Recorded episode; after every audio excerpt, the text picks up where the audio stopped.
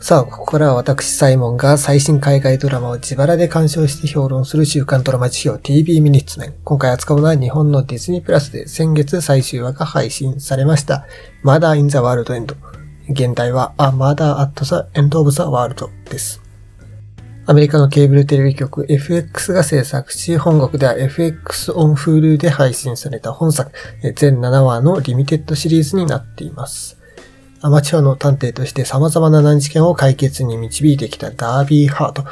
Z 世代のシャーロック・ホームズなんて呼ばれていたりしますが、そんなダービーはある日大富豪からアイスランドで行われる会合に招待されます。そして実際に彼のプライベートジェットに乗って会場に行ってみると、そこは見渡す限りの雪景色、そしてその中に佇む豪勢なリトリートでした。まあ、リトリートというのは、まあ、要はホテルみたいなものですが、それはこの大富豪が個人で建てた自分のためだけの、まあ、リトリートとなっています。そしてそこに集められた人々はまた一流の人物ばかり、ダービーの他には、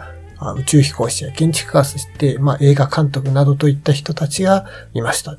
そして一同が返した初日の夜、参加者の一人が殺されてしまうのでしたと。主演はザ・クラウンのシーズン3と4でダイアナ飛役を演じてかなりブレイしましたエマ・コリンです。えー、確かその時の、えー、エミー賞も受賞していたかと思います。えー、他には、えハリス・ディキンソンやクライブ・オーウェンなどが出演しております。えショーランナーを務めるのはネットフリックスのドラマザ・オーウェイで注目されたブリット・マーリングとザル・バトマングリ。でこのザ・オーエイというドラマ、えー、2シーズンで、えー、残念ながら打ち切られてしまったのですが、打ち切りの撤回を求める大規模なこのファンによる運動がまあ行われたということでもまあちょっと知られていたりもします。で、このザ・オーエアは結局その打ち切りが撤回されることはなかったんですけども、まあそのショーランナーのコンビが手掛けた新作のドラマが、えー、今回のマーダー・イン・ザ・ワールド・エンドということになります。えー、またですね、そのショーランナーの一人、ブリット・マーリングが、えー、そのザ・ OA の時と同じく、えー、今回のドラマに関しても、えメインキャストの一人として出演を、えしております。そして本作昨年末に配信されたばかりですが、すでにクリティックスチョイスアワードの最終リミテッドシリーズ部門の作品賞などにノミネートされております。ロッテントマトでの評価スコアは88%フレッシュ、そしてオーディエンススコアは90%フレッシュとなっており、IMDB、インターネットムービーデータベースでは、星7.1、星10個中の星7.1という評価になっております。えということで、マーダー・イン・ザ・ワールド・エンド私もディズニープラスで1回見てまいりました。まあ、全部で7話しかないんですけどね。まあ、1話あたり1時間を超えるようなエピソードが、まあ、特に前半の方ちょっと重めでしてね。でも逆に最後の2話がなんか40分台、なんか妙に短めな風になっていて、えー、まあこれまた後でも言いますけども、まあ自分なんかその、その最後2話だけこう短くするんじゃなくてね、むしろそこ2話分合わせちゃって、最初は長めの80分にしちゃった方が良かったんじゃないのかななんて思います。はい。それで本作、まあザ・ OA のコンビが制作したということですが、まあ私自身またザ・ OA の方はまだあの見たことがないんですね。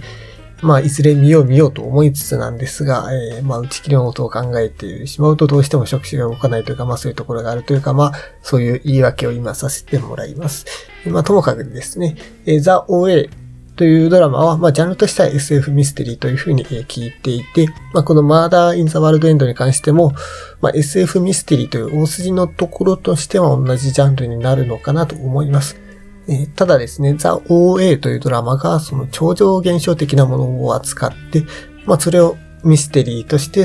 謎の部分にね、いろいろフォーカスしたような作品であると、まあ聞いてはいるんですが、まあそういう意味では結構違って、こっちのマーダー・イン・ザ・ワールド・エンドのミステリーっていうのは、それは殺人事件のことです。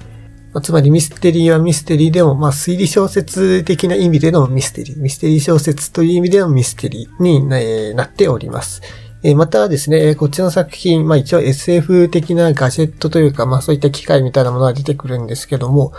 まあそこまで SF っぽくはないんですね。というのも、まあここに出てくるのは、まあ汎用人工知能。えー、まあこれは AI ですね。昨今の AI であったり、まああるいは、なんか建物を自分たちで作るようなロボットとか、まああるいは、えー、拡張現実 AR ですね。えー、そういったものを、えー、用いたゲームとか、なんかもう今すでにね、ちょっと実現しているようなものばかりで、まあなんなら1年後ぐらいには全然実現しているような技術しか出てこないので、まあまあ一応今厳密には実現してないんで SF ではありますけども、まあむしろね、あの、最新のテクノロジーが出てくるドラマだと、まあそういうくらいの認識で全然いいのかなと思います。で、まあそういうところで、こう、極寒のアイスランドで、こうね、各界の大物たち、一流の者たちが集められ、え、集められて、そこで殺人事件が起きて、誰が犯人なのかとやっていくというね、まあそういう設定を聞くとですね、まあ、例えば推理小説がお好きな方はですね、えー、似たような設定の作品いくつか思い浮かぶかもしれませんよね。えー、例えばそういった人里を離れたね、建物、お屋敷に人が集められるなんていうと、それこそアガサ・クリスティのそして誰もいなくなったっていうのがものすごく有名ですし、あと、あやつじゆきとの、えー、十角化の殺人なんかもありますよね。えー、そしてまあ、その一流の人物って言いまして、まあ、そういう各界に一流の人物が集められるっていうことに関しても、これは一応、と周期律の、えー、メフィスト賞を取った眼球堂の殺人っていうのが同じ設定だったりしますし、まあ、あと最新のテクノロジーが出てくるっていう意味では、これ森博の作品ですよね。えー、特に、すべてが F になるっていうのは、ね、結構、クローズとサークル的な要素もありますから、結構そんな感じもしますし、まあ、あるいはまあ、クローズドサークル関係なく最新テクノロジーという意味では、まあ、東野敬吾の、えー、探偵ガリレオシリーズなんかも、まあ、あったりはするわけです。まあ、とにかくそういう、すごくこう、推理小説好きの心をくすぐるような設定になっております。で、自分自身そう、結構推理小説好きなので、まあ、こういった作品がどんどんこう思い浮かんでしまうんですけども、まあ今こうやってね、名前いくつか挙げていきましたけども、これほとんど日本の作品でしたよね。まあ、これある意味では偶然ではなくて、今言ったような、人里離れたお屋敷に人が集められて殺人事件が起こるっていう、そういう、まあ、いかにも王道的なミステリーっていうのは、これね、えっ、と、欧米の方では戦後ですね、第二次世界大戦以降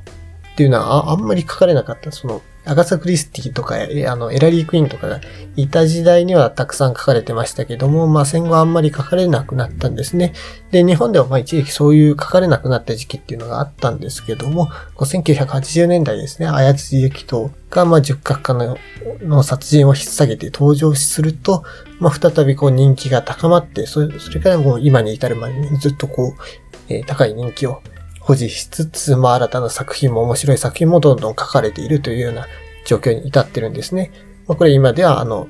まあ、新本格ミステリーと、まあ言われていたりもします。で、翻ってね、欧米の方でも実はここ最近、ここ5年、10年ほどではですね、そういった日本の本格ミステリーに相当するような、まああっちではマーダーミステリーということが多いと思いますけども、そういったね、アガサ・クリスティ的なミステリーが結構注目されるようになっていまして、え、まずまあ2015年に BBC で、そして誰もいなくなったのドラマ版、全3話のドラマ版がありまして、これはまあ結構評判もよく、多分あの、視聴率も良かったのかな？まあわかんないですけども、まあそれ以降 BBC が結構、アガサ・クリスティ原作のドラマをどんどん作るようになってて、ABC 殺人事件、検察側の承認、え、なぜエヴァンズに頼まなかったのかとか、まあ年1ペースぐらいでどんどん作っていたりなんかしますし、まあ、とハリウッドの方では、えー、ケネス・ブラナー監督主演のあの名探偵ポアロシリーズがね、今3作まで作られていますよね。で、それから、あとは、ライアン・ジョンソンの、あの、ナイブズ・アウトシリーズ。あれも結構、まあ、アガサ・クリスティ的な、マーダーミステリーではあるわけです。で、さらに言えば、ネットフリックスの、あの、それこそマーダーミステリーっていう映画がありますけども、まあ、とにかくそういうくらいね、本当に色々、あの、アガサ・クリスティ作品の映像か、あるいはアガサ・クリスティ的な作品の映像作品というのが最近たくさん出てきてるんですね。ということで、まあ、このドラマ、あの、まあ、マーダーインザワールドエンドに関してもそういった、まあ、潮流にある映画、つまりマーダーミステリーの、えー、まあ、最新ドラマの一つというふうに、まあ、捉えてもらってもいいのかななんて思っています。まあ、そこに、まあ、最新テクノロジー、AI とかそういったものに関するテーマを取り入れたっていう意味で、まあ、ちょっと新し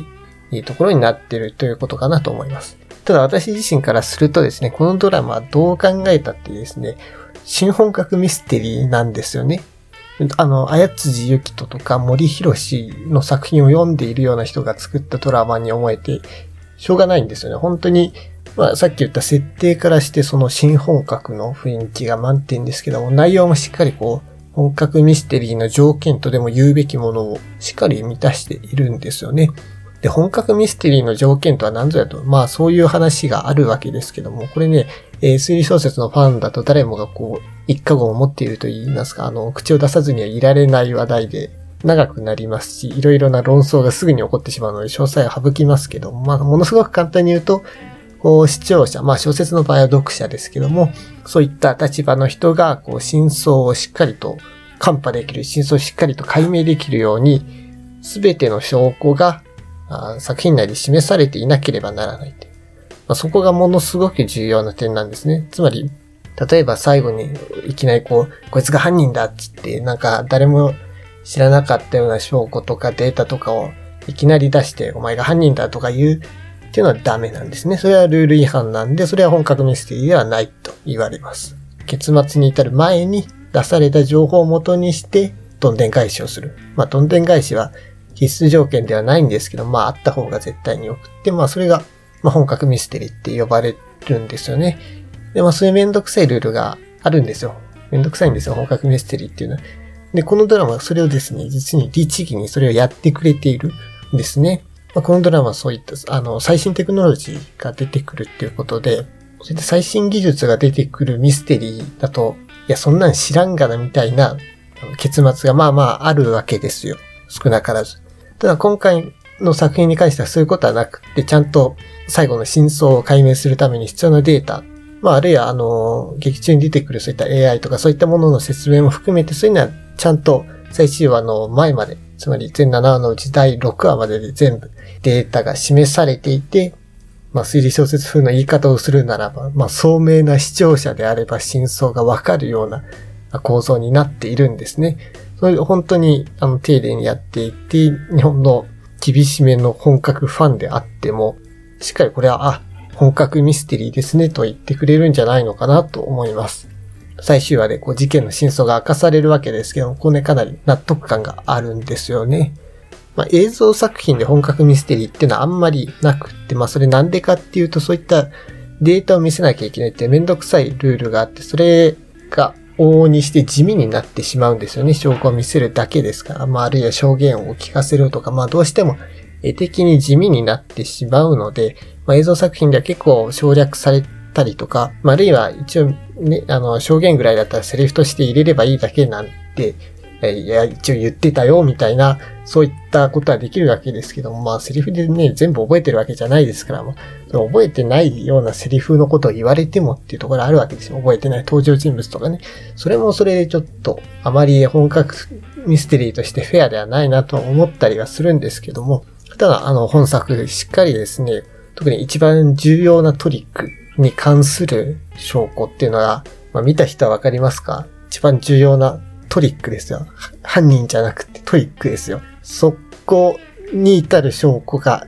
あるじゃないですか。あるアイテムを使ってるわけですから、それのアイテムの説明が最終話の前にどっかにあったはずだと思うんですね。まあ最終話でもなんか振り返りみたいな感じでちょっとその場面の映像が流れるんで、あの、わかると思いますけども、そこでね、こう、このシーンありましたよって言われて、あ、本当に僕見てるとき、あって言っちゃって、あ、そうだわ。いや、確かにやってたわって。で、しっかり覚えてたわっていう。でもそこあんまりなんか事件と関係あると思ってなかったわっていうところでものすごく驚かされたんで、うん、そのくらいこう、やっぱ本格ミステリーとしてとても面白かったなって思いますね。日本ではですね、あの、さっきも言った通り、まあ、そもそも本格ミステリーっていう概念が日本にしか存在しないので、まあ、最近は、あの、日本の影響であのアジア圏でちょっと広まってはいるようですけどまあ本格ミステリーって基本的に日本のものなんで、こう日本の本格ミステリーファンっていう人にはこれぜひ見てほしい作品だし、まあそういう人も少なくないと思うんで、これ日本でちょっとヒットする可能性って僕は本当はある作品だと思います。なかなかね、そこまで届かないっていうところはまああるわけですけどもね。まあまあでもですよ。まあ世の中別に推理小説読んでる人ばっかりじゃありませんから、まあ、そもそもね、ドラマとしてちゃんと面白いのか、あそこがとにかく一番重要なんですけども、その、そのことに関してもちゃんとこれ面白い見応えのある作品になっていて、特にですね、まあ、主人公、まあ、その一点に尽きると言ってもいい主人公のキャラクター、のエマ・コリンが演じる主人公のダービーハートがもうものすごくクール、ものすごくかっこいいし、その背景にはね、すごくこう、なんて言うんでしょう。まあ、エモーショナルというかそういった物語があるんですよね。だからそこがすごくドラマとして面白いものにしていますよね。で、まあ、このドラマ、その、まあ、ここまで話してきたような、そのアイスランドでの殺人事件っていうのが、まあ、一つ物語としてあるわけですけども、まあ、それと並行して、このダービーハートの過去の話、え高校生だった時の話なんかも描かれているんですよね。まあ、多分そんなに昔じゃなくて、このアイスランドに出てくるダービーハートもせいぜい、まあ、20代前半とかだと思うんで、えー、過去と言っても、2010年代後半とか2020年とかそのくらいの話だと思いますね。スマホとかも使ったりなんかしているんですけども、まあ、その時からこう、ダービーハート、あの、探偵みたいなことやってるんですよね。あの、連続殺人事件を扱っていまして、まあその連続殺人事件、その被害者となるのが全員女性で、しかもあの、遺体の身元がわからないですね。ただその銀のアクセサリーだけが証拠として残されていたので、あ、まあそうですね、身元不明の女性の遺体のことジェーン・ドーという、まあそういう映画もありますけど、ジェーン・ドーというんで、まあそれにちなんでこれシルバードー事件なんて呼ばれているんですよね、劇中では。で、まあ、ダビハート、まあ、高校生ですから、まあ、どうやってその連続殺人事件に関わるんだとなりますが、実は、父親がですね、えー、検視官なんですよね。ということで、結構子供の頃から、もう高校生とかじゃないですよ。もっと小学生ぐらいの時から殺人事件の現場に連れて行かれてたりするというのがありましてね。いや、それは親としてどうなんだと。えー、小学生の子供、えー、に遺体を見せるのかということになるわけですけども、まあ、そのおかげで、少なくともダービーハートは名探偵になってくれたと。これでね、あの、ダービーハートの方がシリアルキラーになってたら大変でしたけども、まあよかった。これはあの、探偵側になってくれましたから喜ばしいということで。で、まあ高校生になったダービーも、あの、今回の事件はそういった父親との縁で、えー、知ることになるわけですよね。で、まあ、こういろいろ操作をしていこうとなるんですけども、その時にこういろいろ、あの、拠点となるのが、あの、レリットなんですよね。レリットっていうのはこの、アメリカではものすごくポピュラーなネット掲示板のことで、まあ知ってる人は知ってると思いますけども、まあそうね、実際レリットのサイトを覗いてみないとこう口で説明するの難しいんですけども、まあレリットはこうトピックごとにサブレディットっていうのがそれぞれあるんですよね。で、えっ、ー、と、まあそれぞれの中で同じなんか趣味の人たちが話をしているっていう。だからあの、ドラマごとにサブレディットあったりします。この、このドラマのもありますし、サクセッションとかテッドラッソとかそういったあの、サブレディットがあって、そこに、あの、サクセッション好きの人が集まってサクセッションの話ばっかりするみたいな、そういった感じでサブレディットがあるんですよね。で、えっと、まあ、ここで出てくるのは、なんか名前忘れちゃいましたけど、あの、まあ、素人探偵ですね、市民探偵というか、あまあ、 citizen detective というか、まあ、そういった感じのサブレディットがあって、まあ、ダービーハートはそこに参加して、こういろんな事件の情報を共有したり、みんなからヒントをもらったりなんかもするんですよね。市民探偵のサブレディットっていうのが実はね、イエロージャケッツっていうドラマの方にも出てきたんで、なんか流行りなんですかねわかんないですけども。なのかもしれないです。で、まあそういう、まあある種で SNS みたいなものをまあ活用していくのが、まあダービーハートが Z 世代のシャーロック・ホームズなんて呼ばれるゆえになっているわけですね。で、ダービーはそのサブレディットで事件の話をしているわけですが、その時にビル・ファラという人物と知り合います。で、ビル・ファラ。あの、まあ、最初は本当に名前しか出てこないで、本当にちゃんとしたやつかと思うわけですけども、ズームというか、多分フェイスタイムかなんかだと思いますけども、そうやってで顔見てみたらですね、ちゃんとした人だったと。ちゃんとした男の人で、しかもそんなに年は離れていないという、しかも顔がいいというですね、ものすごく、えー、ラッキーなパターンだったわけですね。で、まあ実際にこうね、やりとりを続けていくとですね、えとても優しいし、しかもですね、ロマンチストだったりもするんですよね。こう、まあ、お互いにこう、探偵的なことが好きだったりするんで、なんかね、モール信号で、なんか、暗号化したメッセージを送り合うとかなんかね、そういったことをやったりしてね、あの、変なロマン、ロマンチックなことやってたりしてね、えいや、本当にお似合いですね、みたいな感じがするわけですよ。で、まあ、二人は当然そうやって付き合い始めるわけですが、まあ、同時に、まあ一緒にこう、さっきのシルバー道事件の自治調査にも乗り出したりもしていくと、探偵みたいなことをやっていくんですけども、まあ正直こっちの方はね、アイスランドの事件と比べるとあんまり事件がどうこうっていうのは、あまりどっちでもいいというか、ところもあるんですけども、とにかくこの二人の関係性が相性がいいんでね、それで見てしまいますよね。そう、それで、この高校生の時のダービー、ダービーハートの髪はですね、ブルネットですね。ブルネットで。で、まあ、服装はまあタンクトップなんかも着てたりして、うん、まあ別におしゃれはそんなに気にしてないというか無造作な感じがしていて、えー、まあでもですね、あの、彼氏のビルと、ビルファラといるときはなんか、笑顔なんかもあって、本当に楽しそうにしていると。まあ別に楽しいだけじゃないですけどもね、高校生ですし、なんかいろいろ繊細でそういった傷つけやすいところもあるんですけども、なんでしょう、このビルという人はですね、まあ、そのダービーの傷の形にぴったりハマる人物と言いますか。そのくらいですね、本当にね、羨ましくなるぐらいこの二人の相性っていうのはぴったりで。でも、現代のダービーハート、まあ、つまり、アイスランドにいるダービーハートはですね、でその時とは見た目が、まあ、まず見た目からして全然違くって、まず目を引くのがですね、ピンク色の髪、ショートカットのピンクヘアなんですよね。まあ、ドラマのポスターとかちょっと見たことある人はわかると思いますけど、あれですね、ピンクのショートカットで、いや、そんな、そんな髪型が似合う人がいるのかというふうに思うわけですけどね、これがですね、エマコリン似合ってしまうんですよね。まあ、髪型がものすごくクールですけどもね、エマコリンもめちゃくちゃクールなんでね、結局似合ってしまうというですね、ちょっとこ、ここ以外ではありえないヘアスタイルを見せてくれますよね。で、でもね、この時のダービーハートはね、孤独なんですよ。ビルもいませんし、あんまり楽しそうじゃないと。なんていうか、感情がないとまでは言いませんけども、なん、なんつうかビジネスをしてる人みたいな、あんまりね、こうね、素の自分をさらけ出せないみたいなところがあるわけです。えー、でもですね、えー、今回アイルランドに来ると実はですね、ビル・ファラがね、これも招待されていたんですよね。で、実はビルとはもうそれまで6年間ぐらい会っていなかったんですけども、ここで急にですね、再会を果たしてしまうと。で、まあ当然ビルもですね、アイスランドの事件の方にまあ何らかの形では関わってきますね。まああえて詳しくは言いませんけども、まあそのことでこうダービーはものすごく動揺し傷ついてしまうと。うん、まあ表向きはそれでもですね、非常にこう振る舞ってはいるわけですけども、一人でいる時にはこうそういった繊細な一面も見えてくると、そういったところがとてもキャラクターとして面白いなっていうのがあって、そう、だから実はさっき、あの、まあ、僕は本格ミステリーが好きで、日本の新本格もものすごく好きなんですけども、その、その探偵たちってそんなキャラクターとして面白くは、まあ、ぶっちゃけそんなに面白くはないんですけども、この、まあ、ダービーハートはそういった探偵たちと比べればもう圧倒的に僕は面白いと思うんで、その意味でもですね、ちょっと、その点では上を行ってると思います。で、そうするとここに一つ謎が出てくるんですよね。